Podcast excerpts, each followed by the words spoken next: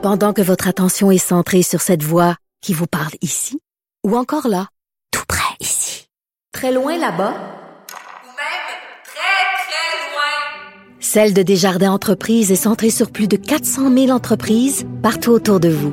Depuis plus de 120 ans, nos équipes dédiées accompagnent les entrepreneurs d'ici à chaque étape pour qu'ils puissent rester centrés sur ce qui compte, la croissance de leur entreprise.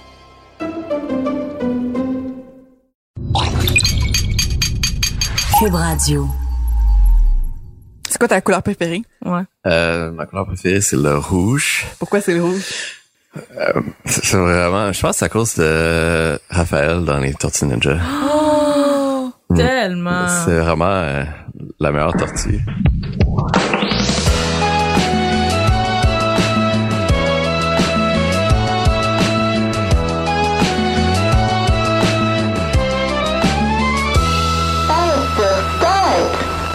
Salut à nos amateurs de spoilers, de leaks, de jeux en bêta, ainsi qu'à ceux qui veulent se garder un peu de surprise dans leur vie.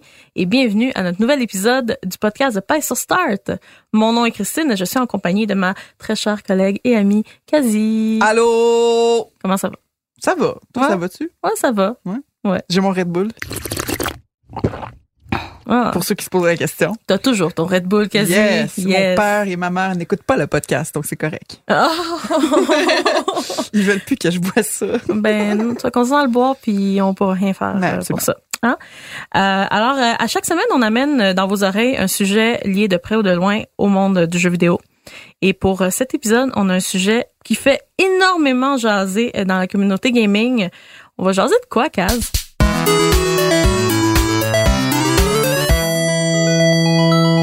Cette semaine, on va parler de l'accès anticipé ou early access pour la plupart des gens. On dit early access quand même, mais on a voulu rendre ça cute en français. Mm. Euh, mais pour mieux comprendre qu'est-ce que c'est, dans le fond, on a invité euh, Jean-François Major, qui est euh, cofondateur de Tribute Games, que vous connaissez probablement très bien au Québec. Un, un- J'espère. une compagnie de jeux indépendants au Québec, euh, qui- notamment qui a fait Flint Hook, qu'on a joué il y a ça fait pas si longtemps que ça, c'est sorti. il y a beaucoup de jeux qui sortent, mais celui-là, il a été, euh, il a été très marquant. Je sais pas sur Start, on y a joué beaucoup. On a fait des lives avec André, qui est excellent dans ce jeu-là. Et Mercenary Kings, dans le fond, qui va être notre exemple euh, pour l'accès anticipé de ton expérience avec ça. Donc, euh, de Jeff, ben, merci d'être là. Je peux t'appeler Jeff. Ouais, ouais, ça. Merci euh, pour l'invitation. merci d'être là. Et ben, tu peux-tu nous parler un petit peu de Tribute? Qu'est-ce que vous faites? Ouais, donc euh, Tribute, c'est euh, on spécialise dans les jeux à caractère rétro. Donc euh, les jeux qu'on a grandi avec. On, euh, on a tout le temps été des fans de jeux au pixel, puis dans le parcours euh, de développement de jeux, ben, éventuellement les consoles étaient plus euh, performantes, donc on, on avait moins la chance de faire des jeux qu'on qu'on était passionné par. Mhm. Donc c'est là qu'on a décidé de, de partir Tribute. C'est quoi, dans le fond, euh, tu parles de jeux rétro euh, qui vous ont inspiré, mais c'était-tu des exemples d'inspiration, peut-être des Castlevania de ce monde? Ouais, ben Castlevania, Mega Man, euh, Zelda, euh, Mario, toutes euh, toutes des vieux jeux euh, de la Super Nintendo, Nintendo. ouais. Bref, t'as la job de rêve. Oh, T'es ouais. plongé dans le jeu vidéo 24-7, on adore ça. En mode rétro en plus. Moi, Mais Ben oui, c'est ça. c'est ça. Moi, je trouve que le, tout ce qui est rétro, c'est ce qui est le plus passionnant dans le monde du jeu vidéo. ouais, C'est ça, le nostalgique. Je pense que c'est notre petit côté euh, émotif. On aime bien ça. Ça rappelle l'enfance. Euh, dans le fond, c'est ça. J'avais dit que tu étais bien placé pour parler de notre sujet d'aujourd'hui, des accès anticipés, parce que votre jeu Mercenary Kings, vous avez une campagne Kickstarter d'ailleurs qui a été explosive, genre gros succès, et euh, vous avez fait un accès anticipé. Fait que dans le fond, c'est quoi l'accès anticipé? Ouais, donc euh, l'accès anticipé, dans le fond, c'est euh, permettre à n'importe qui d'acheter le jeu avant qu'il soit complété. Donc ça permet aux développeurs de analyser euh, dans le fond le, le comportement de leurs joueurs, mais aussi tester, trouver des bugs puis tout ça. Donc c'est euh, c'est une façon de, de financer la fin de- d'une production euh, d'une certaine façon pour le développeur. OK, donc le financement, la- le fait que les gens puissent acheter le jeu, ça aide à, à financer la production du jeu aussi. Ça, c'est la première fois que j'entends ça, Mm. mais c'est logique dans le fond. Ouais, Ben oui. exact. Ben en fait, l'histoire de notre Kickstarter, c'est qu'on commençait à avoir moins de sous. Donc on a fait un, un Kickstarter pour se rendre à justement notre early access. Puis on a été vraiment chanceux parce que ça commençait à être un petit peu euh, précaire nos affaires. Puis le early access, c'est, c'est devenu euh, une chose. Donc euh, on, on, a tenté le terrain, on a, on a essayé de lancer Mercenary Kings là-dessus. Puis ça nous a permis de faire le dernier. Il nous restait à peu près comme un 30% de contenu. Ça nous a permis, dans le fond, de, de financer cette dernière phase-là. Puis en fait, l'aspect qui était le plus intéressant pour nous, qu'on a découvert après, c'est l'aspect euh, testing. Donc, il y avait, on avait une communauté de de monde qui était complètement fou du jeu. Puis, mm-hmm. euh, on avait peut-être euh, un 10 heures de, de gameplay. Mm-hmm. Mais il y a du monde qui avait passé des centaines d'heures juste à, à, rejouer les mêmes niveaux puis essayer de trouver des bugs. C'était vraiment intéressant. C'est dans le fond, c'est comme des testeurs in-house qui sont pas ben, chez qui, qui qui nous ont payés. Qui nous ont payés, c'est exactement. c'est quand même, le meilleur des deux mondes. Vous avez même pas besoin de payer des bêta-testeurs. Non, exact. Ben, en fait, c'est, c'est quand même, je recommanderais pas ça, là, mais. Toujours avoir des testeurs. Ouais.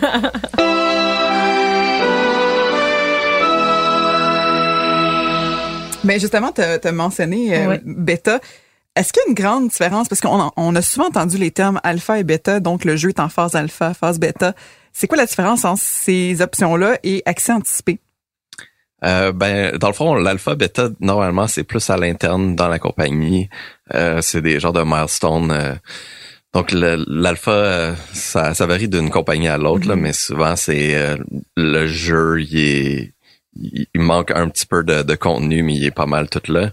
Puis après ça, la bêta, c'est il est feature complete. Puis mm-hmm. là, c'est juste on règle les bugs, puis on, on se rend à gold là, qui est prêt à shipper. Mhm. C'est gratuit d'habitude aussi. En les alpha bêta, c'est gratuit ou ben en fait, euh, ouais, c'est ça. Quand c'est ouvert au public, donc il y a certaines compagnies qui, qui utilisent ça pour euh, entre autres tester euh, leur serveur puis, mhm. puis tout ça leur système. ça normalement c'est c'est gratuit là. Je, ou sinon c'est ça vient avec une précommande du jeu. Ouais, of course. Ouais. ça ressemble quasiment à un soft launch rendu là. Tu sais, quand c'est pour tester les serveurs, puis les capacités des serveurs, ou genre les stress tests là qu'ils appellent, c'est comme j'apprends un nouveau terme de dev par semaine. mais dans le fond, un bêta, souvent, euh, je pense que c'est un jeu qui est presque complet, mais c'est vraiment pour tester en full stress, donc avec beaucoup de transit des gens là, qui viennent tester à fond les, les serveurs puis voir si euh, c'est le bordel ou pas là. Puis je pense que ça euh, c'est c'est quelque chose qui est vraiment très important pour un studio, c'est de voir si vous allez réussir ou pas au lancement. Ouais, c'est ça. Ben, c'est juste de savoir euh, que on est prêt, puis euh, ça va mhm. pas s'effondrer euh, sous oh, sous la, la foule qui. On, veut pas, on veut pas ça. On veut pas qu'un studio s'effondre. Non, non, non, non, pas un studio québécois. Non. Mais justement, les joueurs sont ont un rôle actif dans l'accès anticipé parce qu'ils doivent acheter, ben pas tout le temps, il y en a qui sont gratuits, mais souvent ils doivent acheter le jeu en accès souvent, anticipé. Souvent, les joueurs dépensent, ils sont prêts à dépenser. C'est ça, moi j'ai trouvé que c'était majoritairement payant. Puis j'en fais partie. J'ai acheté plein de jeux en accent anticipé, mais même pas en checkant si c'était accent anticipé. J'ai juste acheté le jeu parce que ça m'intéressait. Puis euh, moi, j'ai pas un rôle super actif, mettons, dans le, le développement du jeu, mais je crois que vous recevez beaucoup de feedback. Hein? Le joueur, est-ce qu'il y a un rôle un peu dans le développement quand un jeu est rendu en accent anticipé? Ouais, ben c'est sûr que il faut s'attendre à avoir des commentaires puis euh, adapter un peu le jeu selon le, feedback euh, des joueurs. Donc ça, c'est un des attraits ça te permet vraiment de, de découvrir ton propre jeu puis de mhm. voir c'est quoi que le monde y accroche vraiment sur euh, euh, c'est quoi les, les aspects de ton jeu qui allume vraiment euh, les fans puis juste focuser là-dessus? Nous autres, c'était un petit peu particulier parce que ben, d'un, c'était nouveau, on savait pas trop à quoi s'attendre, mais on, on, avait déjà un plan très clair, puis il nous restait juste quelques mois, donc c'était difficile de, de prendre en considération tous les commentaires de tout le mhm. monde, mais mais c'est vraiment euh, un des, des, gros attraits, c'est de d'impliquer euh, les fans dans la discussion de c'est quoi le, le, produit final dans le fond.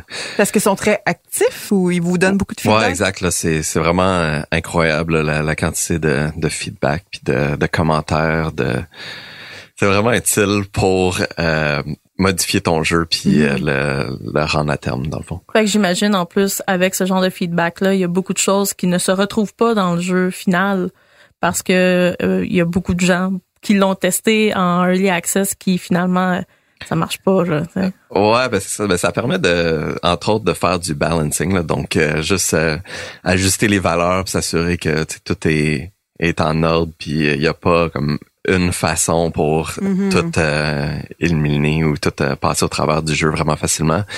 Puis il y a peut-être même des mécaniques, euh, on se rend compte que le monde ne comprenne pas ou il aime pas du tout, puis ça ça marche pas, donc il faudrait peut-être euh, réévaluer. Donc c'est sûr qu'il y a y une partie de remise en question, puis euh, décider si on, on on change tout ou on, on fait juste modifier euh, un petit peu.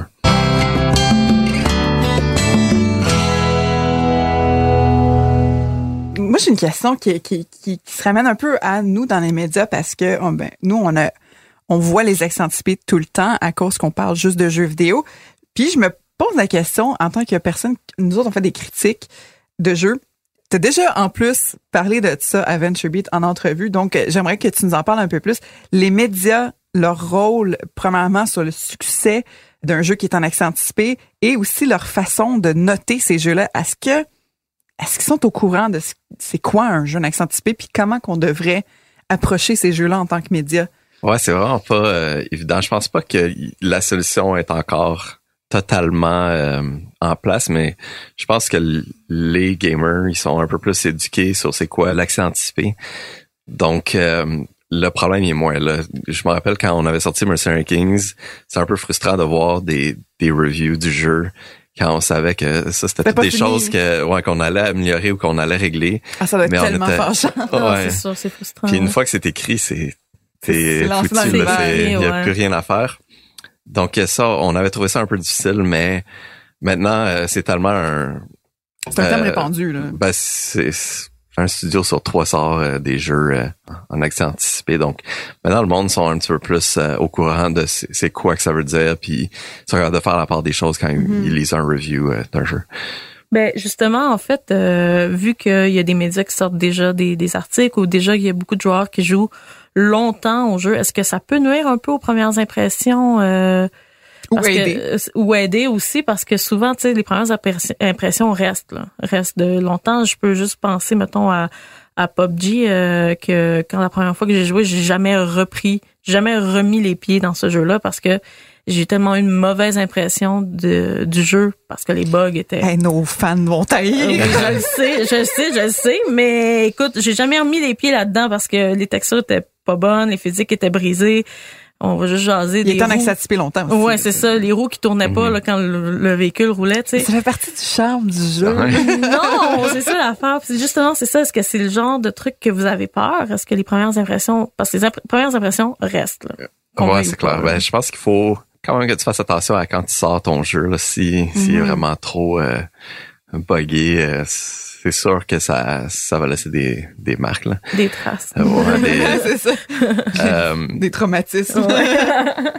ouais, donc c'est c'est quand même assez difficile à ce niveau-là. Puis la partie qui est un peu inquiétante, c'est que si jamais tu mets des promesses, faut que tu Oui. tu euh, tu respectes tes promesses. tu Ouais. respectes tes propres promesses. Donc, euh, euh, si ton jeu il floppe en accès anticipé, ben qu'est-ce que tu fais? Est-ce que tu amènes ton projet à terme Comme c'est c'est comme un Ouais. une l'arme à deux double tranchant. Il y a des jeux. Je pense qu'il y a Double Fine il avait sorti un jeu, puis finalement. Euh, à un moment donné, quand il était en early access, ils ont juste décidé que ça va être ça le jeu, puis, puis ça finit là.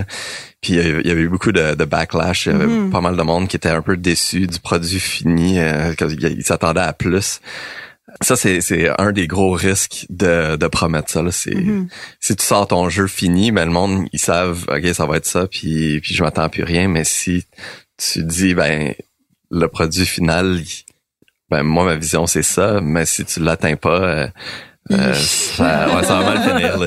Donc Ouais. ça c'est c'est- en tout cas c'est le genre de choses que nous on n'est pas vraiment à l'aise à, à faire. Donc heureusement ça s'est super bien passé avec Mercenary Kings, mais c'est quelque chose à, à réfléchir. Là, Parce que votre tu- accès anticipé, il a pas été très long, là. Ça a pas été, euh, non, c'était interminable. une histoire de j'oublie c'était combien de temps, là, mais à peu près six mois. Ouais, non, c'est vraiment pas C'est tant ça, que ça, parce là. que y a, on le sait là, puis je pense que vous le voyez aussi, il y a de l'abus là qui se fait dans, Ah, dans l'accent anticipé là. Comme par exemple, j'ai j'ai même sorti un chiffre là. Euh, Il y a le jeu qui est le plus qui est en accès anticipé encore aujourd'hui, ça fait cinq ans qu'il est en accès anticipé. c'est sur le programme de Steam. Là. Fait que je pense qu'à un moment donné... euh, Mais Steam, as-tu son mot à dire là-dessus? Ouais, c'est ça. Euh, pas à ma connaissance. là. Parce que je sais que, tu sais, il y a- l'aspect green light de la chose, des Mhm. fois, qui se passe vraiment, vraiment avant tout ça. Là, c'est la communauté qui vote, mais Steam, en question, peut pas dire, genre, OK, là, là, ça Ouais. va faire ton accent anticipé d'un d'un jeu qui fonctionne pas puis qui va clairement pas devenir le nouveau euh, Call of Duty. Qu'est-ce Non, qu'on fait? ça. Mais je pense que une chose qui a changé aussi, c'est que les jeux, c'est un peu plus vu comme un service maintenant. Ouais. C'est plus, euh, c'est plus tu sors le jeu, puis après ça, t'as fini, tu passes à un autre. Souvent, tu vas faire des mises à jour, tu vas rajouter du contenu, euh, rajouter des nouvelles mécaniques, tout ça. Donc, je pense que c'est pas vraiment nécessairement mal vu le, le early access prolongé. Euh, le monde, ils s'attendent à ce qu'un jeu va, va changer euh, au cours des, des années, puis Ouais, pour le bien ou pour le pire. là. c'est ça. Mais ça fait penser, là, je vais, je vais dropper des noms. Drop. Euh, ça fait penser à Fortnite qui est en partie encore early access. Tu sais, ça fait comme quoi un an et demi maintenant qu'on pourrait dire environ dans ces chiffres-là. Ouais. Mais petite rumeur que j'ai lue et je mets vraiment beaucoup d'attention au mot rumeur parce que je ne confirme absolument rien. Euh, j'ai lu sur Reddit, fait qu'encore une fois, on prend pas, on prend ça. à la légère quand même. ouais, ouais. Euh, mais apparemment que c'est très, euh, dans le fond, c'est à leur avantage d'être en accès anticipé Fortnite à cause qu'ils peuvent faire des mises à jour constamment, constamment, sans passer par euh, le système d'approbation, euh, par Xbox, par exemple. C'est Xbox apparemment qui est le plus euh, sévère là-dedans. Je sais pas si c'est 100% vrai, mais quelle belle façon d'exploiter une faille. C'est un loophole. Ouais. Puis si ça veut dire que les joueurs ont des mises à jour constamment puis qu'ils ont un jeu de plus en plus performant, puis que c'est ça les failles sont, tu sais, tout est patché puis tout ça, ben why not coconut? Ben c'est ça. Puis justement, on veut savoir parce que on voit Fortnite, ça fonctionne bien. Là. Ben oui, mon Euh, Dieu, c'est, ça chose qui fonctionne mieux que ça. Ben oui, mais ça fonctionne super bien pour eux autres. Mais on le sait que euh, il y a, il y a de l'abus dans tout là. On va le dire, il y a de l'abus dans tout là. Fait que, est-ce que vous autres en tant que, que studio, est-ce que vous êtes un peu comme frileux de vous relancer là-dedans là, dans, dans l'accent anticipé ou vous leur feriez à nouveau là? Euh, je pense vraiment pas frileux. Je trouve que c'est vraiment un service qui est intéressant et pour euh, les joueurs et pour les développeurs. C'est juste qu'il faudrait que ce soit un projet qui fait du sens. Là, on l'a pas fait avec Flint Hook. Fait que dans le fond, c'est il y a quand même euh, une façon de penser, de regarder notre jeu pour dire est-ce que c'est un jeu qu'on peut lancer en accent anticipé Parce que pas, il y en a, on a tous eu l'expérience d'un jeu que on se dit OK, ce jeu-là aurait pas dû sortir en accent anticipé. Il jamais dû C'est sortir, trop, ouais. c'est trop embryonnaire encore. Donc vous, avez eu dans le fond ce- cette discussion là, OK, non, pas pour Flint Hook que je suggère fortement d'ailleurs, allez allez oui, jouer, c'est vraiment oui, oui, fun. oui, oui, oui. Merci. Je prends le temps pour faire la petite plug parce qu'on on capote vraiment sur ce jeu-là. Euh, mais je, je trouve ça intéressant justement de voir ça du point de vue du dev parce que dans ma tête, des fois, j'ai l'impression que ça va devenir quasiment... euh, ça fait partie de, du- du- de la liste des étapes de développement. Bon, OK, on fait, on fait telle affaire, on fait, on, après ça, on fait le l'accent anticipé, après ça, on fait le lunch. J'ai peur que ça s'en vienne là. tu sais, j'ai- Ça m'inquiète. C'est probablement ce qui va arriver. que je me demande, est-ce que l'early access permet à plus de monde de devenir créateur de jeux? Tu sais, Est-ce que ça démocratise un peu le, le gaming? là? conception, ouais, dans le c'est ça, ouais. Ouais, ben je pense que ça simplifie. Ça fait partie avec euh, toute la lignée de, de simplifier la vie du monde, ben, des développeurs. euh. donc je- c'est c'est difficile à dire, mais c'est sûr qu'il y a des jeux que ça ça marchera jamais en early access là, comme un Firewatch. euh, je sais pas comment tu fais ça. tu fais là, tour de la pièce. Ouais, OK. c'est ça. Ouais. Donc, Ouais. mais oui, ça, je pense que ça va aider certains développeurs qui qui ont peut-être pas les ressources pour euh, pour sortir comme nous autres là dans le temps de, de Mercenary Kings, c'était un petit peu plus euh, difficile, disons. Ben oui. Ouais. Ça, ça fait, tu sais, veux, veux pas, ça fait quoi, 5, 5 6 ans, là? Ouais, ouais, c'était en 2013, je pense. Les choses changent très, très vite dans le milieu Oui. du jeu vidéo. En Ouais. quelques années, là, c'est fou comment la culture change, les, les façons de faire changent. Fait que je pense que les gens comprennent de mieux en mieux c'est quoi un accent anticipé. Je vous donne juste une petite anecdote, là, side, euh, side anecdote. J'aime ça quand tu fais ça. Merci. Euh, je, je regardais quelqu'un jouer à un jeu en accent anticipé. Puis c'est la première fois que j'ai eu le petit sentiment de ah non. C'est euh, quand il est arrivé à un point pour ouvrir une porte, puis la porte, ça disait vous ne pouvez pas avoir accès, c'est pas c'est pas typiquement en accent anticipé. Puis j'ai fait comme oh non.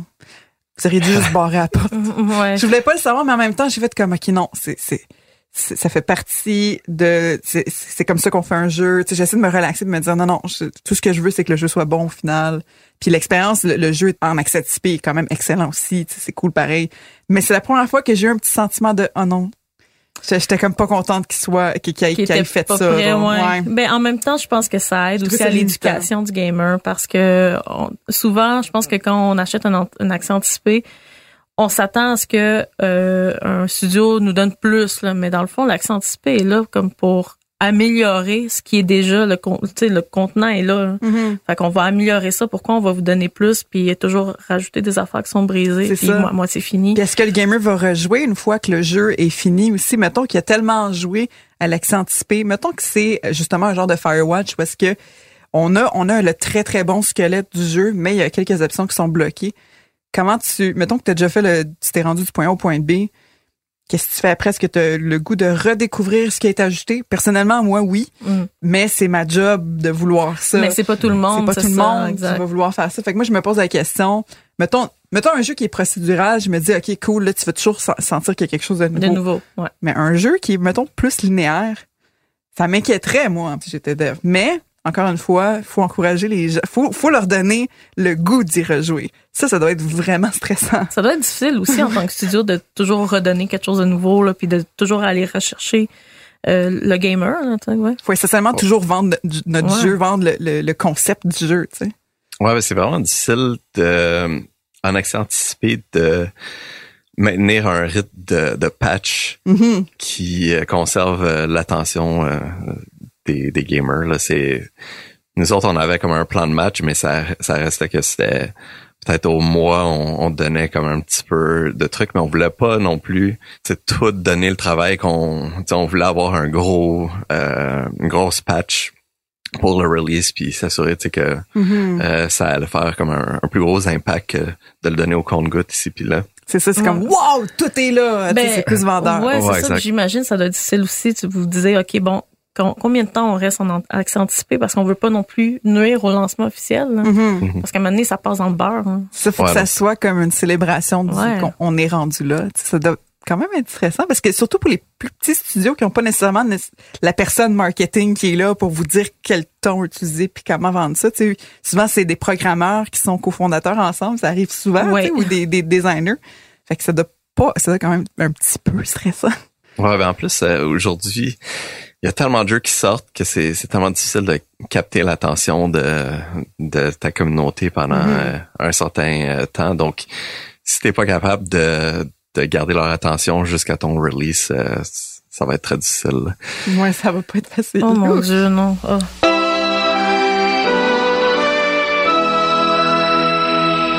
Je veux juste donner une liste d'exemples de jeux qui ont été ou qui sont encore en accent anticipé. Puis des fois, on s'en rend pas vraiment compte. Hum, hum. Tu sais, il y a Rimworld. Il est encore en accent anticipé, mais c'est c'est nouveau, ce jeu-là quand même. C'est re- relativement nouveau, mais t'as vraiment l'impression de jouer à un jeu complet. Là. Tu sais que tu fais juste partie de l'expérience de on va améliorer ce qui est là, mais c'est le fun pareil. tu sais. A Don't Starve. Don't Starve était en accent anticipé. C'est vrai. C'est un bon Ouais. exemple. Euh, Broforce. On y pense pas, mais Broforce a été en accent anticipé aussi. Euh, Il y a The Long Dark, un autre jeu canadien, qui a été en accent anticipé, que, que lui aurait pu avoir de la misère parce que c'est un survival quand même, euh, comment je pourrais dire, limitant, dans le sens que, ben, il faut vraiment que tu survives. Puis quand que c'est en accent anticipé, s'il manque des options pour pouvoir survivre, tu meurs. Tu- tu m'en- ben oui, c'est ça. Fait que that's it. Là. Puis Ouais. euh, moi j'ai joué en accent anticipé, puis euh, j'ai vu la différence aussi. Puis vraiment là, c'est une fois le jeu plus complet, ça change vraiment l'expérience, c'est plus facile. Mais je pense que l'input des, des joueurs peut aider beaucoup ces types de jeux là. Tu sais, ok, il faudrait, tu sais, pour survivre, ok, ça c'est pas vraiment réaliste. Ou, du bon feedback, fait qu'un autre bon jeu. Et comme tu as dit, PUBG, PUBG, était en accent ben oui. quand même assez longtemps. Ah oui. Euh, puis ça, a été euh, avant que Fortnite soit viral, c'était PUBG là, c'était mettons dans les shooters euh, Battle Royale, on va utiliser le mot de l'année. C'était c'était viral. Ouais, sauf qu'il était beaucoup trop cher pour être en accent anticipé, mais ça, c'est mon tout cent. Il était combien? 40 40 dollars. Bon, bon ok. hein? Je pense qu'il devrait être encore en accent. C'est tellement vrai. C'est tellement vrai. Oh my god. Mais Jeff, merci beaucoup euh, de nous avoir éclairé un peu là-dessus parce que euh, moi, ça m'intéresse en tant que gamers, en tant que média, en tant qu'ami de gens qui ont des compagnies de jeux vidéo. J'essaie de Ouais. comprendre parce que, tu sais, on est comme les cheerleaders des développeurs, nous Ouais. autres, les, les médias, mais les gamers aussi. Fait que j'aime ça, mieux comprendre comment approcher ça puis comment l'expliquer à nos, nos lecteurs aussi. Fait que, Jeff, euh, merci beaucoup d'avoir été là. Jeff Major de Tribute Games. Premièrement, je veux savoir où est-ce qu'on peut te trouver partout sur les internets. Pas toi, là, mais Tribute. Ouais, Tribute, ouais. Euh, ben, on peut nous trouver absolument partout, je pense. On est sur euh, Twitter, Tribute Games, Mhm. euh, Facebook, Discord. On a, Ah, Discord, yeah! Discord. on a Instagram. Euh, c'est c'est très facile à trouver, euh, juste euh, Tribute Games. Mhm. Puis sur notre site, euh, il y a les liens avec tous nos euh, médias sociaux, là, tributegames.com. Puis là, euh, d'ailleurs, euh, on t'a, là, on t'a là, hein? C'est quoi qui s'en vient pour Tribute Games? Il rougit, il rougit. Euh, on travaille sur de quoi? On, on travaille vraiment fort en ce moment, mais euh, on n'a rien à annoncer euh, encore le début de l'année prochaine, je pense. Là, ça, Ça, c'est bientôt quand même. Bon, Ouais. ben là, faut suivre tous les réseaux sociaux parce que ça s'en Ouais. vient. Ça s'en vient. D'ailleurs, vous êtes un peu un chouchou des, des dans l'indie québécois, là, le Non, monde. vous êtes notre chouchou, ça c'est sûr. On vous, aime, on vous aime vraiment beaucoup. Fait que merci beaucoup, Jeff. c'est vraiment Merci gentil. énormément.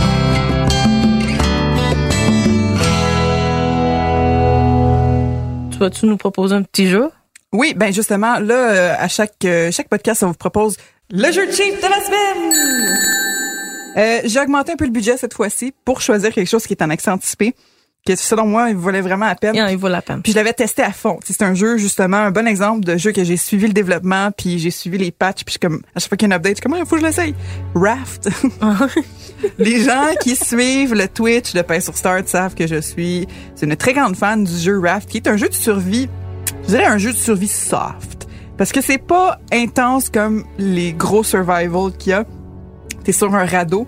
Très Dans le fond, t'es, comme Leonardo s'il avait pu rester sa planche. Tu sais, sa porte dans Titanic, s'il avait pu porte. être sa petite porte. Il y avait de la place. Dans le fond, t'es rose. Parce que elle, elle, elle est allée sa planche. Il y avait de la place à la Puis porte. il y a, a pas de bateau qui est venu te chercher. T'es vraiment sur la porte. T'es pogné. Là, le jeu commence comme ça. T'es, t'es, un, un homme à la mer, comme chaque fille à mer. chaque mer. fille à mer, Oh, c'est ça. ouais. Puis euh, t'as comme un genre de crochet, faut que tu ramasses des ressources typiques d'un survival. Faut que tu ramasses, faut que tu ramasses tes, ressources dans l'eau, dont genre du plastique, de la pierre, etc. Du Finalement, ouais. pour bâtir ton radeau et euh, pouvoir euh, faire de la bouffe, parce qu'il y a des patates qui chillent dans la mer. Mhm. Puis c'est ça. Puis faire ton ton eau, ton eau pour euh, ben c'est Ton eau potable, Ton ouais, eau potable. ça. Fait qu'il faut qu'elle soit potable. Fait que tu, tu crées plein d'affaires. Moi j'ai mes yo mes radeaux sont tellement pimp, Ils sont rendus genre cinq étages. Ouais, mais t'as une salle à manger dans ton radeau. J'ai une salle à manger. Euh, vraiment, là, je, je regardais mon raft l'autre jour dans le, dans le Twitch, puis j'étais comme, oh, je, je chillerais bien là. là. Ah je serais oui. comme correct avec ça. Fait que raft, allez chercher ça sur Steam, un petit peu plus cher que nos suggestions d'habitude, mais il est 21,99.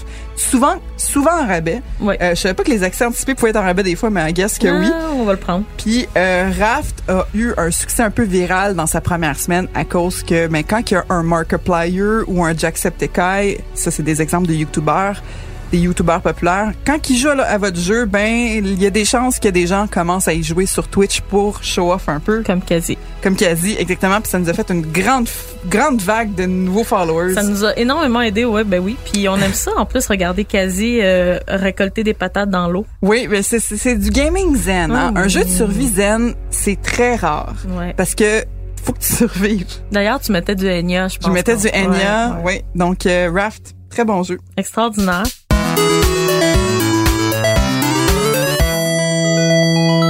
Alors, euh, merci énormément de nous avoir écoutés. Euh, je suis vraiment contente d'avoir eu cette discussion-là avec toi, Kaz, et avec euh, Jean-François. C'est vraiment gentil d'être passé. Euh, où est-ce qu'on peut nous retrouver, Kazi? Sur les médias sociaux, vous pouvez tout- juste chercher Pace sur Start sur toutes les plateformes hot, les plateformes de l'heure, ou sur Twitch, si vous voulez nous regarder live. On est live tous les jours, Oui. euh, du lundi au vendredi. Ben, les samedis, dimanches, des fois, c'est souvent des surprises parce que on n'a pas de vie, hein, on veut juste faire ça. c'est vrai qu'on n'a pas de vie. C'est ça exactement. Puis d'ailleurs, euh, On a un Discord aussi! Ah, c'est vrai! Comme Jeff, on a un Discord! Ouais, c'est vrai. Vous Fait allez pouvoir. checker euh, sur notre page Facebook, le lien, le lien est là. Ouais. Alors, euh, merci énormément de nous avoir écoutés et on se revoit euh, la semaine prochaine. Bye! À l'animation, Christine Lemu, ça c'est moi. Quasi Charb, ça c'est Yeah. toi. Yeah. À la réalisation, Bastien Gagnon, La France. Au montage, Philippe Séguin. Notre musique d'introduction composée par le magnifique Fred Poirier. Et c'est une production Cube Radio.